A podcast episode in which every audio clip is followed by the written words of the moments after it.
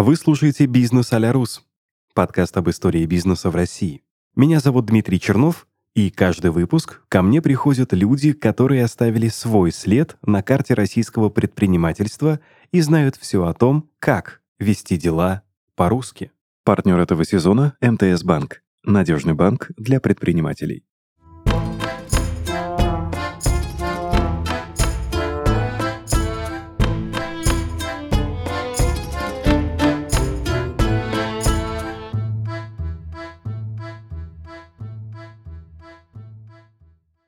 И сегодня у меня в гостях Павел Визанкин, а, владелец студии красоты по франшизе, владелец студии маникюра и... Школа визажистов. И школа визажистов. Вот это для меня очень сложное название. Павел, приветствую, здрасте. Да, приветствую. А, Паш, начнем с истоков, а дальше посмотрим.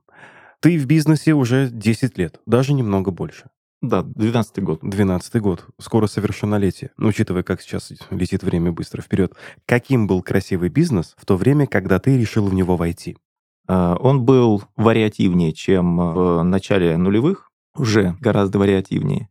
А, я решил войти скорее случайно, это произошло. И там, работая в найме в предыдущие года, я постоянно испытывал такое угрызение червя предпринимательства когда э, все вроде бы хорошо, все материальные гештальты закрыты, но терзает чеф предпринимательства, который побуждает тебя искать что-то новое, начинать что-то новое. Вот я, поддавшись этому червю, стал организовывать бизнесы. И так как я был малоопытным, я организовывал, развивал, доводил до какого-то плата, и дальше в силу тех или иных обстоятельств приходил к решению продавать. И вот так, работая в найме, развивая, продавая бизнесы, я случайно пришел в индустрию красоты, это могла быть любая другая индустрия. Просто вот в данный момент времени случилось, что я зашел в этот бизнес. И так как я в этот бизнес пришел уже достаточно э, опытным предпринимателем, и так как у меня были уже навыки маркетинга достаточно хорошие, у меня получилось в этом бизнесе закрепиться, заикариться, пустить корни. И, э, наверное, по вот этим причинам, по комплексу этих причин, я до сих пор в нем и э, ушел уже из найма в 2012 году и продолжаю в нем э, развиваться. Окончательно? Да. То есть э, до этого времени э, совмещал? Да, совмещал, и э, именно работа в найме, э, вот как по пирамиде Маслоу, да, когда у тебя все первые там базисные потребности закрыты, человек склонен искать ну, какие-то другие увлечения, новые театры, кино, углубляться в литературу, э, там, не знаю, бегать марафоны и так далее. Да? А, когда у тебя нижние уровни по пирамиде Маслоу не закрыты, если тебе хочется кушать, ну, какие театры тут? Тебе бы поесть, да? Вот у меня найм закрывал эти нижние уровни по пирамиде Маслоу и позволял мне, не скажу, что рисковать, но, так скажем, более охотно идти на авантюры, связанные вот с открытиями бизнесов, с поиском ниш и так далее. Это были такие эксперименты, которые закрывал и страховал работа в найме. Угу. Когда же я подошел к масштабированию, а, я понял, что тут либо одно просядет, либо другое. И это был осознанный выбор э, покинуть а, работу в найме. Я предупредил работодателя, ну, потому что это было по-честному. Да? Э, и с 2012 года я всецело отдался этой сфере. У меня в первые минуты нашего общения возник в голове такой флешбэк. Ты немного похож на Тинькова. Он же начинал с пельменей. Да-да-да. Потом он говорил, ребята... С пива. Да, хочу пиво. Он говорит, Олег, какое пиво ты пельмени делаешь? Угу. Потом а, после пива, по-моему, как раз у него и возникла идея сделать первый онлайн-банк. А ему его коллеги, товарищи говорят, Олег, какой банк? Ты пивник, ты пивовар, ты делаешь пиво. Собственно, приблизительно то же самое было и у тебя. А, еще один а, попутный вопрос. Ты создавал бизнес, угу лепил что-то, ну, как я люблю говорить, вот фигурку из этого пластилина, угу. когда что-то получалось, ты его продавал, да? Продавал все, кроме вот э, салона красоты, а, который у тебя до Салон красоты, эм, ну, вот у меня было э, три различных локации, три различных формата салона. Один это было э, Nail Bar, такой островной корнер, другой э, была студия маникюра, которая до сих пор есть, и а третий уже полноценный салон, который я э, взял по франшизе. Почему по франшизе? Потому что э, на тот момент у меня все было связано до этого бизнес с нейл-индустрией, с Ногти. Маникюр, педикюр, да. Угу. А когда я принял решение уже заходить э, в торговый центр с парикмахерскими услугами, здесь уже и площади побольше, и э, сама этот участок индустрии был для меня мало знаком, инвестиции там были, э, ну, суть больше, и из найма я опять же ушел, поэтому при возрастающих рисках я решил перестраховаться и воспользоваться услугами франшизы. Вот это была причина. А э, бизнес один из, мне все-таки пришлось продать, потому что я зашел в торговый центр в конце 2013 года, а в 2014 случился э, рост курса доллара, такой, мягко говоря, рост. Почему-то. Да, и у меня аренда была привязана к курсу доллара, все мои точки находились в торговом центре. И у меня пошел кассовый разрыв, я вынужден был а, один свой бизнес продать, чтобы покрыть долги по аренде и зарплату сотрудникам. Угу. Персона, так называется салон красоты, угу. которым ты владеешь и который ты взял по франшизе. А, в нашей беседе вне mm-hmm. записи ты сказал о том, что вот я дал им деньги, и все, и больше они мне не помогали. В чем э, прикол франшизы? А, франшиза, ну, здесь такой довольно тонкий момент э, в российском бизнесе. Очень сложно на данный момент, хотя я года два-три не мониторил уже рынок, да, но очень сложно на данный момент найти в этой индустрии игрока, который бы помимо имени, помимо бренда, давал бы тебе Э, что-то такое, что помогло бы тебе выжить в сравнении с тем, если бы ты развивал это сам. Ну, там, например, сила закупки, да, если мы возьмем ту же самую Додо-пиццу, да, это технологии, это сила закупки, ты там можешь муку покупать не по 5 рублей, а по 3, потому что центральные закупки, там, э, технологии э, не только касательно оцифровки бизнес-процессов, но и технологии приготовления, технологии, там, а, определенный софт, да, который запилен под тебя. Если сравнивать качество франшизы, истории франшизной Макдональдса, да, и франшиза любой, на самом деле, в индустрии красоты, то, э, конечно, здесь чаша весов склонится в пользу Макдональдса, потому что там есть э, более отлаженные бизнес-процессы, там огромная сила закупки, там огромная сила бренда. А когда я зашел сюда с персоной, да, конечно, и почему я выбрал? Потому что я, будучи 16-летним подростком в Краснодаре, э, видел, смотрел канал MTV, где э, единственной такой э, рекламой была реклама персоны. Э, там девочка смыкала и размыкала два пальца руки, изображая ножницы. По-моему, это был Твикс. Лучшие руки устроим. Нет, нет, это была реклама персоны. Угу. И у меня в подкорке вот засела именно эта реклама, и я в 2013 году вышел, и рынок франшиста был небольшой. А, в этой индустрии. Сейчас он гораздо больше. Вот, собственно, с э, этого и началось. В этом была причина, и с этого началось э, мое э, развитие в качестве франчизи. Говоря о персоне, хочу сказать, что она позиционирует себя как самый концептуальный бренд российской индустрии красоты. Не могу не спросить, а, во-первых, что это значит и в чем ваша концептуальность? Ну, здесь, мне кажется, ну, мое мнение, да, такое особое. Здесь намеренно выбран такой концептуальный э, такой термин, как ну, красивый. Не было выбрано, э, ну, как и красивый, собственно, да, э, не было выбрано самый мощный, да, потому что мощность, она измеряется там в чем? В лошадиных силах, в ватах, в, э, там, в количестве, там, не знаю, салонов или э, в там, товарообороте или в доле рынка. А красивый концептуальный — это такой, ну, не, немножко в хорошем смысле этого слова эфемерное понятие, которое можно кодифицировать э, в разное время разными людьми по-разному. Э, наверное, здесь имелось в виду, что во время, вот в 94 году, когда персона открыла свои двери, она действительно была самой концептуальной историей тогда в Москве, когда э, в начале 2000-х рынок ну, делился на дешевые парикмахерские и ну, особенно в 90-х, да, в начале 90-х, на дешевые парикмахерские и какие-то люксовые салоны, где а, в одном месте многокомнатная квартира, где там у тебя и тебе инъекции колят, и э, депиляцию делают воском, и массаж тут, и маникюр, и педикюр, и парикмахер, и солярий туда еще впендюрили. Сейчас, конечно, это все сошло на нет, возможно, в каких-то провинциях, да, э, эти салоны есть, но они отмирают, потому что спрос диктует э, ну, другую потребность. Потребитель вырос, потребитель вырос на другом. И сейчас, если мы возьмем структуру индустрии красоты, неважно, в Краснодаре или в Москве, или в целом по России, угу. то за тот период, за те 10-12 лет, что я в бизнесе, э, он претерпел ряд изменений. Во-первых, он э, частично консолидировался. Возникли большие сети, большие игроки, которые зашли в эти ниши со своей концепцией, со своими правилами, со своим ценообразованием и так далее. То есть они задают некий стандарт. Произошла большая, в большей степени сегментация рынка. Ну, например, в 2013 году в Краснодаре открылся первый барбершоп Чоп-Чоп. И у меня это вызвало даже такое некое удивление, как, ну, наверное, второго чоп-чопа, ну, у нас столько нет э, модных бородачей. Наверное, второго чоп-чопа, ну, просто не откроется. Он а, по-моему, и мода на бороды пришла гораздо позже. А, тут не могу сказать, я не изучал эту тему, но а, сам тот факт, что в 2013 году это было некой новинкой, открытие барбершопов в Краснодаре. Сейчас этих барбершопов, наверное, столько же, сколько мужчин с бородами, в принципе, по Краснодару. Это говорит о том, что эта ниша востребована, она и сейчас уже во многом э, именно э, индустрия барбершопов диктует какие-то стандарты для мировой индустрии. Потому что во многом, если брать, например, Европу или Англию, там индустрия красоты, она больше пошла по классическому пути и там э, немножко застряла. Это ремесленнический бизнес.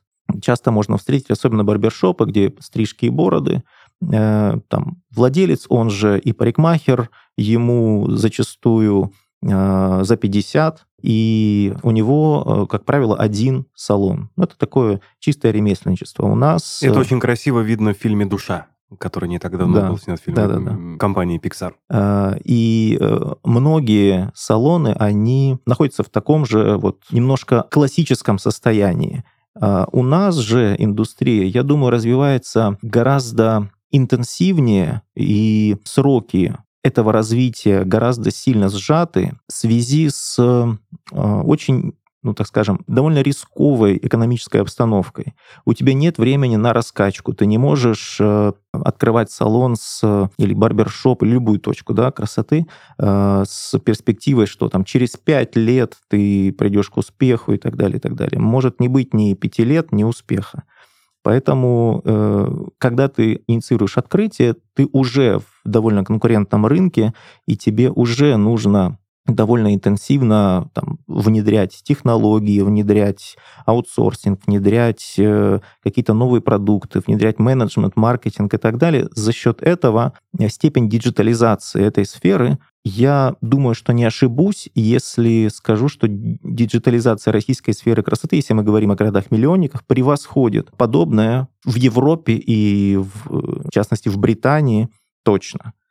Э, это и там, онлайн-запись, и уведомления различные, которые выстраиваются целыми цепочками и так далее, и так далее. И э, этот тренд будет нарастать и развиваться в дальнейшем. Мы э, вскользь коснулись услуг, и я хотел у тебя спросить, какие были услуги популярны тогда, и что изменилось вот за эти 10 лет? Ну, как я говорил, э, так вскользь коснусь, что э, не было такой услуги, как э, такой барберинг, да, в теперешнем понимании этого слова. Извини, перебью. А ты не находишь, что, по сути, это одно и то же? Просто модное красивое словечко позаимствовали? Э, я бы не сказал, ведь э, сегодняшний... А у нас был Бродобрей раньше. Где он был, этот Бродобрей? В, в помещении. В революцию, во времена, до революционное время. Э, у нас были классические парикмахерские, там, типа локон, да, где ты приходишь, у тебя стрижка модельная или там бокс, полубокс модельная. И все, три вида стрижек и, и налоса, да. Или покороче и подлиннее могу, все, больше не могу. У меня вот есть знакомый в Москве, у него рано появилась лысина, он побрил себя наголо и стал отращивать бороду. И он столкнулся с тем, что за бородой надо ухаживать. И когда он э, пришел в барбершоп и посмотрел цены, ему вставал уход за бородой, нужно ухаживать два раза в месяц, в 5000 рублей. У него отросли волосы. Он решил, нет, он решил это делать сам. Э, и я, э, будучи недавно в Москве, посмотрел на его арсенал. Это как у девушек есть э, такой арсенал различных кистей, где-то 20 штук, у него такой же арсенал по уходу за бородой. Угу. Какие-то помазки, лезвия и так далее. Вот чтобы всем этим научиться, он нанес себе, ну, он потратил э, не один месяц и совершил не один порез. А, и поэтому говорить так огульно, что барберинг в теперешнем его состоянии был у нас и раньше, это только маркетинговый ход, нет. Э, На самом деле, если бы это было так, ну, большое количество мужчин ходили бы к Бродобреям. Но я не Бродобреев не видел, если честно, в... Э, а это тренды. Это просто люди следуют трендам. Э, ну, скорее это отчасти так, отчасти рынок идет от запроса потребителей. Барбершопы бы обанкротились, если бы не был сформирован запрос от рынка. Угу. И я думаю, что у мужчин, ну, это лучше, наверное, э, поговорить с владельцами барбершопов, которые вот укушены этой философией, что я называю, да. Угу. Но я думаю, что большинство из них скажет, что на тот момент на рынке сформировалось большое количество а, мужчин, которые объединили вот эти ценности, там, мужское братство, какую-то мужественность и брутальность, моду на татуировки, э, сервис, который не получали. Мужчины получали там в женских, как правило, салонах красоты, так, постольку поскольку, да, они были э, все эти салоны красоты заточены прежде всего под женскую аудиторию. И мужчина там чувствовал себя, ну, как бы не очень уютно. А э, барбершопы дали ему эту возможность почувствовать себя индивидуальным и получить индивидуальные услуги. Ну, оставим э, бородачей в покое, да. Да, оставим э, бородачей что, в покое. Э, что э, привнес там в женскую индустрию, так скажем. Здесь э, не буду касаться косметологии, я думаю, там тоже совершенно, ну, если не революция, то довольно сильные произошли изменения там и в инвазивных методиках, и не в инвазивных методиках. Э, что касается там классических это вещей, там маникюр и парикмахерские искусства – ну, во-первых, э, индустрия довольно сильно, вот как раз, э, когда в бытность, когда я пришел, появился гель-лак.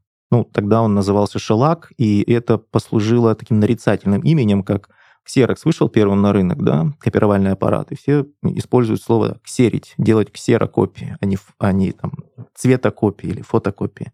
А также здесь это стало именно нарицательным, и э, если раньше лак на ногтях держался, сколько он держался, там, не знаю, ну, неделю, наверное, максимум, да, может быть, несколько дней, потом он начинал приходить в негодность, и нужно было перекрывать, то гель-лаки позволили, во-первых, сильно повысить цену на эту услугу с там, 150 до 800 рублей. Э, и повысить средний чек, соответственно. Мы, я обращаюсь к, к слушателям, mm-hmm. мы сейчас не будем придираться к цифрам, да, кто-то скажет, нет, не до 800 и не со 150, мы э, говорим в теории. Да, в теории, вот. но в несколько раз точно. В несколько раз. Несколько раз точно. Вот, они но... сейчас успокоились. Хитро. И э, увеличилась носибельность этой услуги, покрытия ногтей, э, до нескольких недель. Mm-hmm. Вот. Э, что касается э, волос, то пришли а, довольно сложное окрашивание. В моду, во-первых, да, это стало трендом, и э, мастера научились их делать. То есть сейчас можно, например, сделать окрашивание, которое... Основная проблема окрашивания, что корни отрастают, да, у блондинок особенно. Почему-то они красят корни волос в черный цвет со временем. Есть у них такая... Это их маленький каприз. Да, да, маленький каприз. Эм, сейчас технологии окрашивания позволяют э, сделать так, что тебе покрасили один раз э, волосы в салоне, и через полгода разницы незаметно. То есть такая технология окрашивания есть. Это, правда, стоит дорого и длится долго, там, до, до 5 часов занимает эта услуга, но это есть. А, поэтому здесь, э, наверное, вот э, такие классические услуги э, не столько претерпели изменения, сколько претерпело изменения форматы да, появились и барбершопы, появились отдельно студии маникюра, э, там, закрытого типа, открытого типа островного, как в торговых центрах. И более того, сейчас индустрия продолжает активно сегментироваться. Например, ну, это, наверное, больше характерно, э, чем больше у тебя океан, тем больше ты можешь там найти именно свою рыбу. Так, э, я знаю, что в Москве и Питере есть салоны, которые специализируются только на курчавых волосах, на кудрявых волосах. Больше ничего там нет.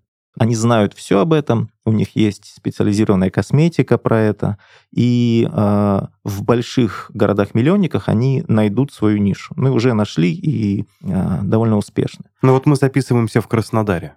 Угу. Что можно сказать про Краснодар?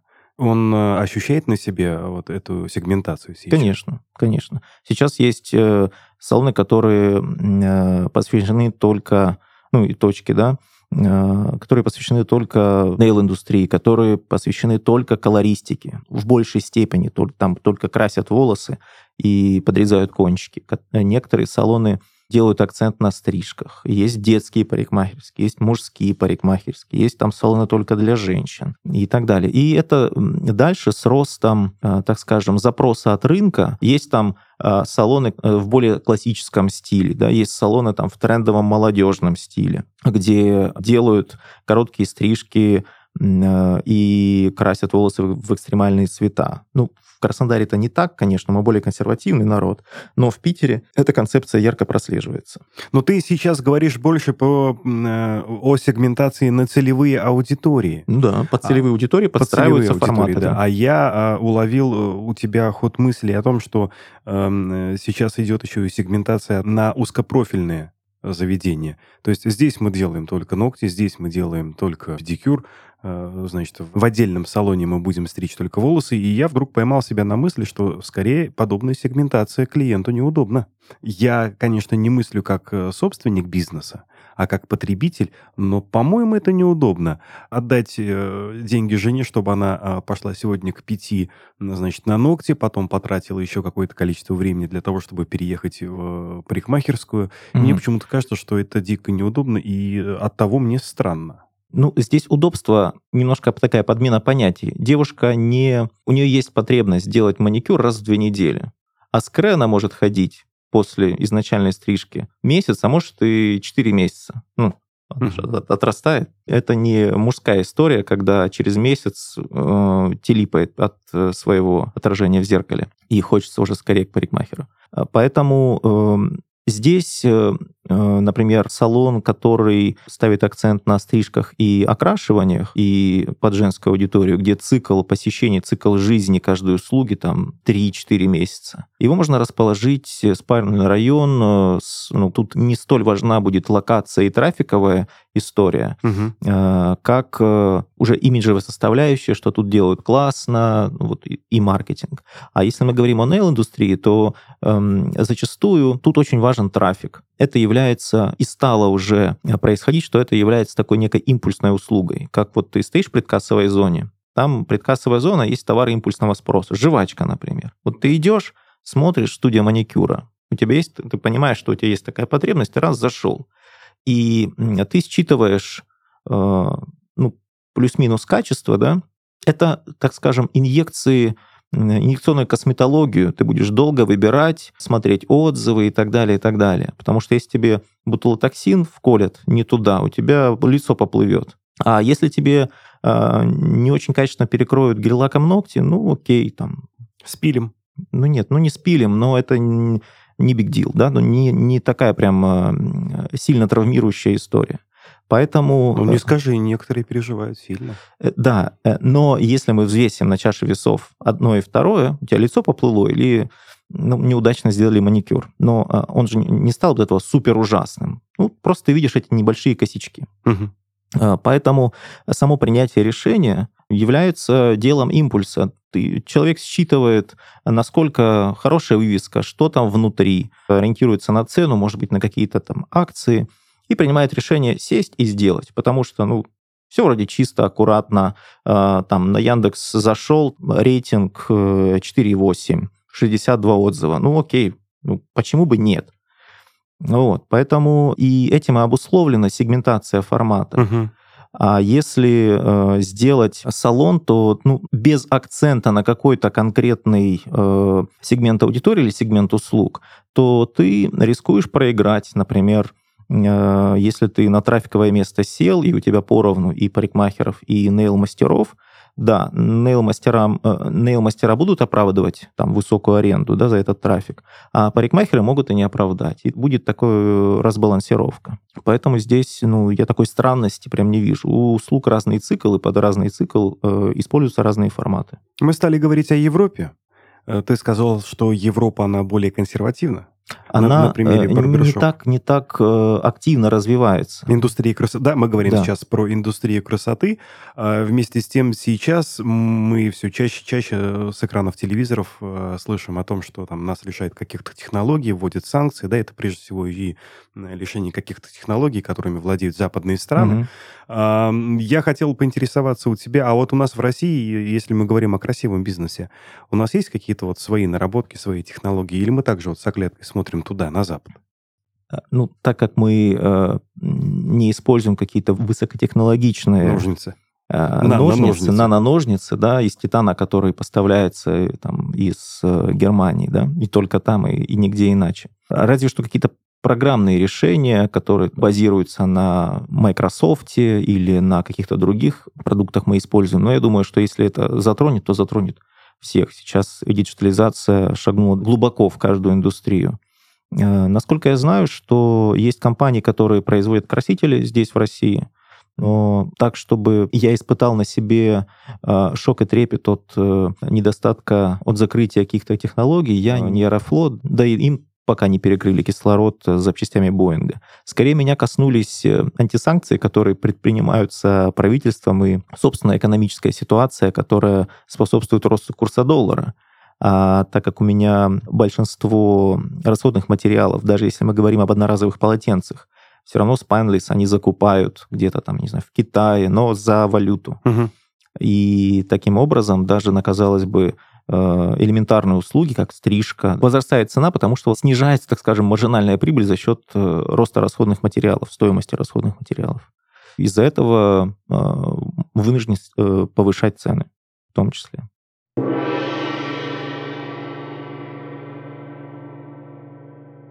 Обратная связь важна как для малого, так и для крупного бизнеса, так как именно благодаря ей предприниматель может узнать о пробелах в системе и о том, что можно улучшить. Вне зависимости от того, продаешь ли ты канцелярские товары или дорогостоящие автомобили, стоит интересоваться у клиентов о том, насколько они довольны работой. Но кроме сбора отзывов, важно дать возможность потенциальному потребителю увидеть их все, а не только положительные. Это покажет твою готовность идти навстречу и находить пути решения для того, чтобы твой клиент был доволен всем, что ты ему предлагаешь. А пока ты узнаешь новые решения для развития своего бизнеса, делегируй часть задач надежному партнеру. Таким может стать МТС Банк. МТС Банк — это надежный банк для предпринимателей, который предлагает продукты для малого и среднего бизнеса. Специалисты возьмут на себя все хлопоты по открытию расчетного счета и бизнес-карты, настройки эквайринга и, если нужно, даже помогут бесплатно выйти на маркетплейс и запустить первые продажи, чтобы ты смог сфокусироваться на важном — своем деле. Кроме остальных услуг, МТС Банк предлагает и нефинансовые услуги для твоего бизнеса, например, выстраивание логистики, проверка поставщиков и партнеров, подключение Wi-Fi и охранных систем для бизнеса и многое другое. А еще ты можешь воспользоваться услугой права карт на дистанционную правовую поддержку, которая включает консультации по личным вопросам руководителя. Право карт даст тебе выгоду гарантию качества, быстрое решение вопросов, единую точку входа и полный комплект юридических услуг в формате 24 на 7. Если ты уже решил, что в твоем бизнесе самое важное, переходи по ссылке в описании и открывай расчетный счет или подключай полезные сервисы на выгодных условиях в МТС-банке в пару кликов.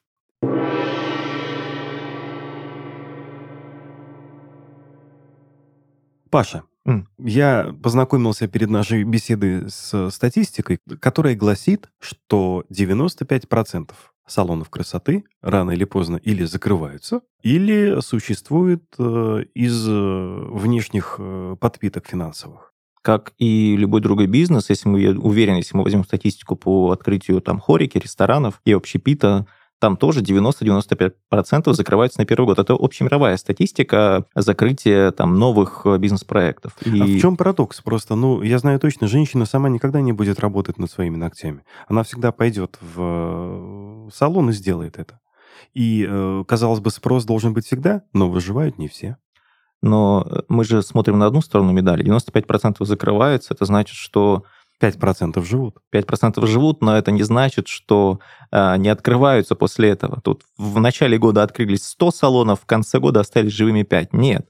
Те, которые открылись в начале 100, остались живыми 5, а то, которые открылись там на следующий месяц 100, их тоже 5. В итоге мы имеем э, те же 100 салонов э, в конце года. Поэтому Я обожаю женщины, эту статистику. Женщины не остались э, без, без, без красивых ногтей, да, без услуг.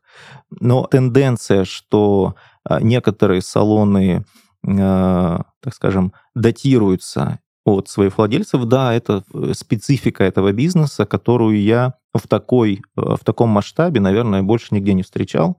Да, потому что э, для некоторых э, игроков это больше не бизнес-история, а история имиджевая.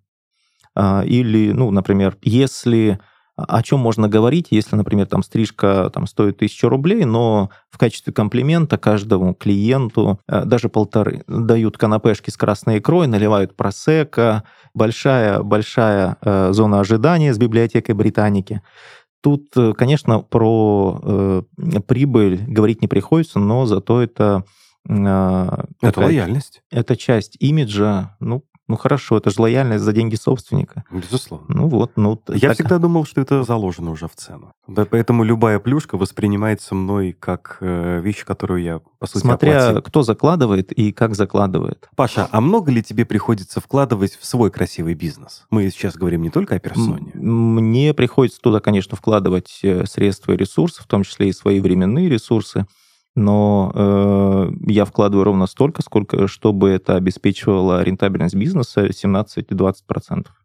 Да простит меня Юрий Дудь, конечно, не его, его вопрос mm-hmm. задавать не буду, но немного перефразирую, в целом-то вектор один и тот же. А сколько можно зарабатывать на красивом бизнесе? Ну, мы только что говорили, что красивый бизнес — это мультиформатность и там мультипредставленность, поэтому... Не, это... но мы не будем говорить о том, чем занимается... Можно зарабатывать, э, как и в хорике. Можно открыть там шаурмичную, да, и зарабатывать там 30 тысяч, как и в красивом бизнесе. А, а можно открыть сеть ресторанов и зарабатывать несколько миллионов рублей. То же самое и в индустрии красоты. Нет, мы говорим именно о твоей орбите. Если, вот, если говорить салонах, о... которые находятся в твоей орбите. Но они тоже разные, разных сегментов. Там, и э, у меня там персона на там, э, одних парикмахерских кресел 6 штук, да, и если мы говорим о студии маникюра, там 3 рабочих места. А, там разный средний чек, поэтому разные форматы. Если мы говорим о э, там, студии маникюра, да, там на там, 100 квадратных метров, на 60-100 квадратных метров, то э, вполне можно там, выйти на чистую прибыль 150-200 э, тысяч угу. в месяц. Если мы говорим о сегменте салона бизнес-класса на те же самые 100-120 квадратных метров э, в городе-миллионнике, то зависит, конечно, от там, аренды и так далее, и других накладных расходов, но в пределах 300, 400, 250-400 тысяч можно. А, сроки окупаемости? Тут, смотря сколько ты вложишь в ремонт. Тем более сейчас, э, э, если еще там два года назад можно было открыть там э, салон бизнес-сегмента за 4,5-5 миллионов, я думаю, сейчас эта цифра приближается к 8. Хотя, казалось бы, сколько, там, пару лет прошло. А на что больше сейчас обращают внимание? На, на внутреннее убранство или, скажем, на технику, которая присутствует в салоне?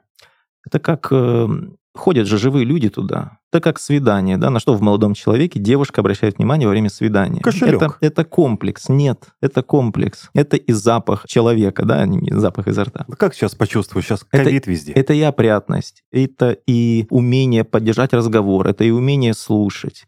Это и, безусловно, то, насколько он там уверенно себя ведет, то, насколько он интересно смог сделать наполнение этого вечера насколько качественно он тебя касается, ну, я имею в виду касание с точки зрения, там, салон красоты клиент, да, касание его после уже визита, то же самое, да, э, насколько он галантен и обходителен до визита, то есть до свидания. Это такая многофакторная модель, потому что и тут, и там мы живые люди, и мы не можем себя отгородить. Здесь я э, смотрю только одним глазом, а здесь я смотрю во все глаза и еще нос использую. Паша, у Персона очень интересная история маркетинга. Э, ты сам говорил, что первую рекламу ты увидел mm-hmm. в 16 лет на MTV. А как это было вот до соцсетей и до э, таргета? Как продвигали такой бизнес? Э, я думаю, так же, как и у других. Это баннерная реклама, билборды я имею в виду. Это полиграфия, печатная продукция, листовки плюс промоутеры в трафиковых местах, по почтовым ящикам, реклама в лифтах, если это большая сеть, то реклама на местном телевидении, вставки, тогда она была э, довольно недорогая, и были э, вставки регионального вещания э, на крупных телеканалах. И чтобы оправдать свое существование, многие телеканалы делали врезки там каких-то местечковых программ типа «Ищите женщину» или там... О, я помню эту, да, эту да, программу. Да, да. Вот. И они там делали обзоры на салоны красоты, на, ну, так скажем, такой продукт плейсмент в зачаточном состоянии. Угу. Ну, собственно, так и продвигались. Сейчас индустрия маркетинга шагнула далеко вперед. И это сработало не только в плюс, но и в минус индустрии, потому что, и особенно это характерно проявила себя эта тенденция в пандемию когда вынужденно э, работники сидели дома, но продолжали клиенты, постоянные клиенты э, разрывали им директ Инстаграма э, и просили принять. Они начали принимать, они поняли, кто-то во время этого отпуска освоил для себя контекстную рекламу в Инстаграме, кто-то понял, что такое Яндекс услуги и другие сайты-агрегаторы. И под конец пандемии некоторые мастера осознали, что они в своих руках, в своих телефонах а, держат те же самые маркетинговые инструменты, как и салоны, имея гораздо меньшие издержки. Они не платят за аренду и так далее. В некоторых случаях, не говорю, что во многих, никто на самом деле не измерял, это достоверно, но в некоторых случаях а, это увело в итоге по открытию салона мастера из салона. Тем более, что э, рынок активно откликнулся на такие истории и начали активно развиваться коворкинги, бьюти-коворкинги. Это в Москве, в Питере сейчас активно развивается в таких крупных городах. Скоро и к нам придет. Я думаю, уже пришло. Я видел рекламу коворкинга в Краснодаре в, в Инстаграме, в Директе. Угу. Кстати, а как ты переживал, вот как ты боролся с этой историей, когда э, приходит мастер и вроде бы все хорошо, нарабатывает свою базу клиентов, угу. а потом берет и уводит ее от себя? Ну, это всегда было. Жизненный цикл э, мастера, он э, конечен. Э, вопрос в том... Двояко звучит. Жизненный цикл, цикл мастера, мастера в конечен. салоне конечен. Вот, так, так, так точнее. Вот. И другое дело, как этот жизненный цикл заканчивается. Да? Если он может заканчиваться там, плохо, да, э, когда мастер забирает клиентскую базу, и как бы ты не охранял ее, все равно так или иначе, если это постоянный клиент, если он видит этого мастера э, несколько раз в месяц и там по часу в день, конечно, у него уже есть все соцсети и так далее, и так далее, э, разочаровывается. Действительно жизненный цикл мастера с салоном конечен, но он может нести риски, а может нести позитивную историю. Смотри, как он заканчивается. Одно дело, если мастер берет клиентскую базу, это несложно сейчас сделать, потому что все обросли соцсетями, и как бы ты ни скрывал телефоны клиентов, их другие профили в соцсетях есть уже у мастера. Потому что ну, они переплетены, если это постоянный клиент и мастер. Угу. И если мастер умеет оказывать хороший сервис и э, продал себя хорошо как э, профессионала. Это негативная история. Да, но ты несешь убытки. А, я несу убытки, да, но есть э, на самом деле способ противодействия этому. Когда эта история заканчивается в позитивном ключе, например, когда мастер перерос твой салон, хочет развиваться, уезжает в другой город, в другую страну, или открывает свой какой-то проект. И такое у меня тоже было, и я считаю это позитивным исходом, потому что ну, во-первых, если другой город, другая страна, то это значит, ты, во-первых, не ошибся в мастере, и он э, всегда был таким стремящимся человеком. От слова «стремиться». От слова «стремиться», да. Значит, ты в нем не ошибся, значит, он стремился и у тебя, стремился э, повышать качество, стремился работать над возвратностью, и это принесло свои плоды, которые в итоге закончились его отъездом, но его, его а, а, как сейчас модно говорить, профессиональным и личностным ростом. Да. Он, он стал, значит, это осознанным в ресурсе и дальше пошел расти Я считаю, собой. это... А что, если это э, типичное кидалово? А, такое тоже было. А, ну, здесь, э, во-первых, э, этому, так скажем, да, кидалову всегда предшествуют какие-то импульсы, исходящие от сотрудника. И твоя задача как руководителя как опытного менеджера, выявить это угу. и попытаться либо работать с этими претензиями к тебе, к салону, к условиям, чтобы продлить как, жизненный как цикл. Как работать? Как удерживаете клиента? Тут не про удержание клиента, тут про удержание мастера.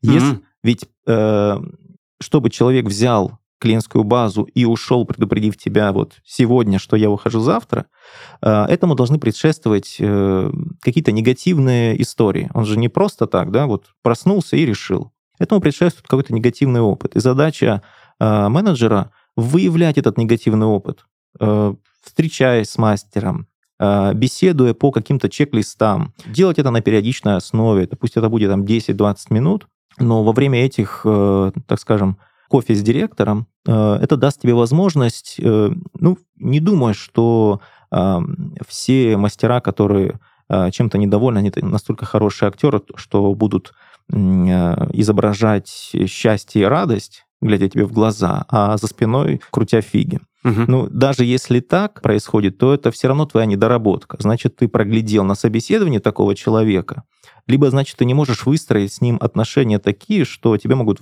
сказать в лицо э, недовольство. Кофе с директором. Зацеплюсь за эту фразу. Сколько времени ты тратишь на общение со своими коллегами? Тут зависит от э, с кем-то в большей степени. И, ну, я уже смотрю по так скажем, по показаниям, как говорят в, в медицинской среде, да, угу. если э, показания и показатели, скажем, это некая цифровая модель его эффективности, поведение, которое я считываю так или иначе, пребывая в салоне. Да, то если я вижу изменения и там, и там, или только в одной какой-то сфере, да, это повод встретиться и обсудить. Честно говоря, я не считал, а, но это точно... Но это имеет место быть. Но это имеет место быть, да. Почему спрашиваю? Я о том, что умение читать человека психологически – это один, по-моему, из навыков руководителя. Это один из навыков, которым должен обладать человек, который ведет бизнес. Я не скажу, что я в этом плане какой-то сверхпрофессионал. И, наверное, если спрашивать, умеешь ли ты читать человека психологически или нет, я больше склонюсь, ну, что нет. Хорошо, чувствовать кожей. Я не знаю, что это такое. Это не это когда, это, это когда чутка, чуйка работает. А, она может здесь сработала, здесь не сработала. Я привык смотреть на человека через призму цифр, ну так проще. Угу. Ну, если у тебя не развита чуйка, ты не умеешь чувствовать кожей.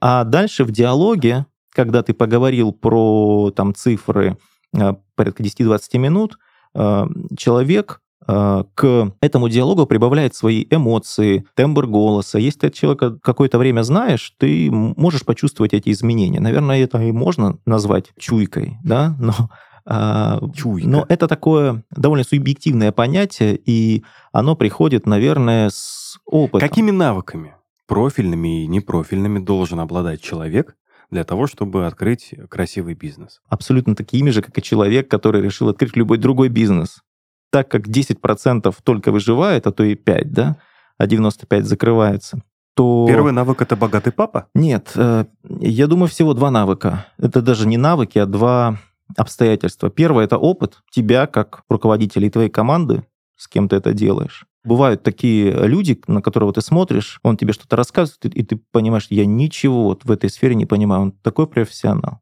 Угу. Вот про такой опыт. И конкурентное преимущество. Какое-то вот железобетонное, как говорил профессор Преображенский, дайте мне вот такую бумажку, которая вот больше ко мне никаких вопросов бы не было. Железобетонное преимущество, так ты должен быть таким гвоздем, против которого не обойти. Ну, такую вот асимметрию, да, там, знания, умения или доступа. Угу.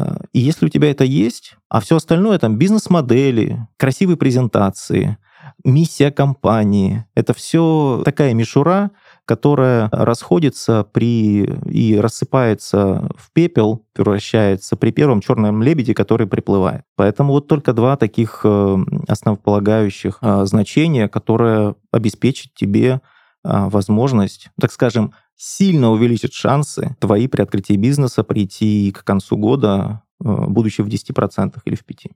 А, под занавес нашей беседы хотел уточнить, хотел узнать ход твоих мыслей относительно того, куда мы идем и к чему придем в ближайшем будущем в индустрии красоты.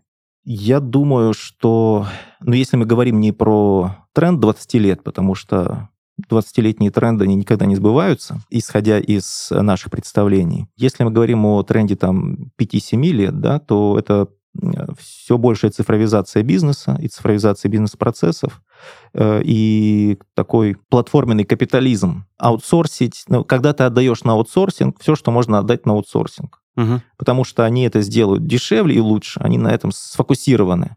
Э, это там бухгалтерия, это клининг, это, возможно, даже привлечение клиентов, как мы отдаем это уже сайтам-агрегаторам. Э, это маркетинг, это касание клиентов в дальнейшем. Если мы говорим про какие-то профессиональные колл-центры, у которых будут, я уверен, какие-то э, сегменты сотрудников, которые будут заточены под определенную индустрию.